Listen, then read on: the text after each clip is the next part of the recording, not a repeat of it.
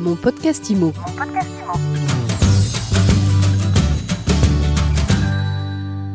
Jeudi dernier, le Haut Conseil de stabilité financière, le HCSF, a fait part d'un assouplissement des conditions d'octroi de crédit immobilier par les banques. On en parle tout de suite dans mon podcast IMO avec Bruno Rouleau. Bruno, bonjour. Bonjour Ariane. Bruno, vous êtes porte-parole d'Inenfi Crédit, vous êtes président de l'APIC, l'association professionnelle des intermédiaires du crédit. Alors, un an après avoir durci ses conditions d'octroi, Bercy lâche un peu de l'Est. Concrètement, qu'est-ce qui a été annoncé la semaine dernière? Le HCSF a annoncé qu'il permettait aux banques d'accorder des crédits sur des taux d'endettement des emprunteurs dont le taux maximum était porté de 33 à 35% La deuxième chose, c'est que, euh, et c'est un peu passé euh, à, travers les, mailles des médias, c'est que cette notion de taux d'endettement maximum est abandonnée dans le cadre des opérations de regroupement de crédit pour les personnes en difficulté qui, euh, du coup, regrouperaient l'ensemble de leurs crédits et euh, pour lesquels donc euh, la notion de ce 33% n'a plus d'effet.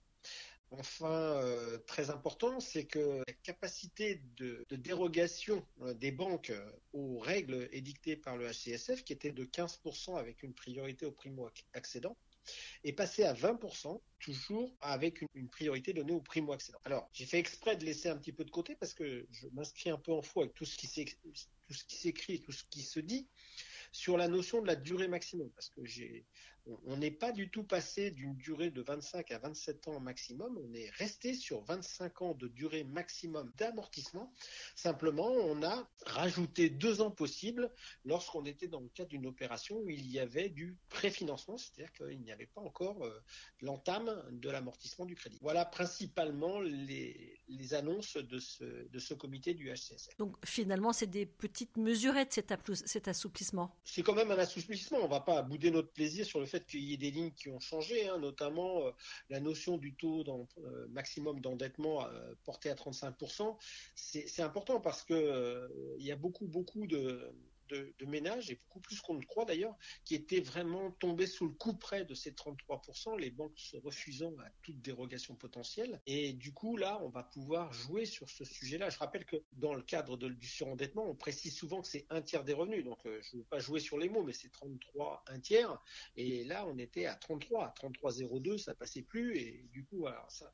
Mais, mais Bruno, les 0,33%, c'est symbolique quand même. C'est effectivement, c'est symbolique, mais je dirais que ça va permettre aussi de gommer euh, la notion aujourd'hui de l'assurance emprunteur ou l'impact de l'assurance emprunteur qui faisait, qui est reprise quasiment dans toutes les banques maintenant dans le calcul du taux d'endettement.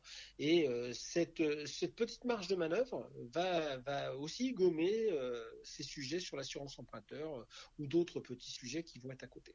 Voilà, donc ça c'est les principaux éléments. Après, moi je reste quand même très très déçu sur l'absence de prise en compte du reste à vivre qui faisait partie des, des demandes que l'on avait replébiscité auprès du HCSF et du ministère de l'économie et des finances, parce que euh, quand on parle de surendettement, bah, euh, moi je veux bien, mais c'est quand même le résiduel, 33% ou même 35% aujourd'hui euh, de 2000 euros ou 35% de 6000 euros, c'est pas la même chose, il reste pas la même chose à la fin du mois pour le ménage pour pouvoir vivre. Et donc ne pas tenir compte de cela, alors que c'était un critère essentiel dans les règles d'octroi des banques jusqu'à présent, ça me paraît délicat. La deuxième chose, c'est que je ne vois pas dans, ce, dans cet assouplissement de gestes réels vis-à-vis des investisseurs, puisqu'on n'a pas allongé la durée d'amortissement. Et surtout, on n'a pas voulu réviser quelque chose sur lequel nous aussi on avait de nouveau insisté, c'est le règle de calcul de l'endettement lorsqu'on avait des revenus locatifs. Quand vous avez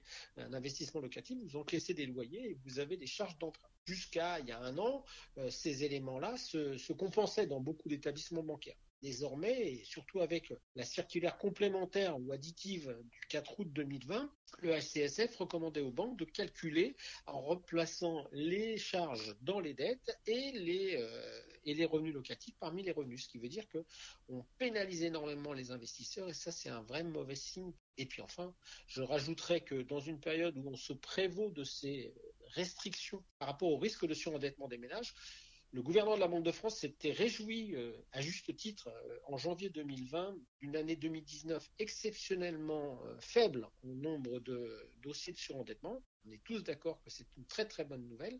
Et là, il vient de renouveler d'ailleurs cette satisfaction puisque à fin novembre, il précisait que l'année 2020 marquera encore une baisse de 26% sur le nombre de dossiers, alors que 2019 était déjà une excellente année. Donc je, trouve qu'il y a une, dichotomie entre euh, l'objectif avoué et, la dureté des, critères, même si cet assouplissement annoncé est quand même un petit, un petit, un petit geste vis à -vis du marché. Bon, alors justement, qu'est-ce que ça va avoir comme effet pour les emprunteurs? La première chose, c'est que les ménages qui étaient limites sur cette capacité d'endettement vont retrouver cette souplesse, hein, ça c'est sûr. Et donc, il va y avoir des projets qui étaient bloqués au moment de ce fait pouvoir passer. Et donc, on va libérer un peu de place sur des projets de certains achats. Par contre, sur euh, les primo-accédants et les revenus modestes, le fait de rester bloqué et arc-bouté sur la durée d'amortissement de 25 ans ne correspond pas, pas du tout à la réalité des besoins et des attentes de ces ménages.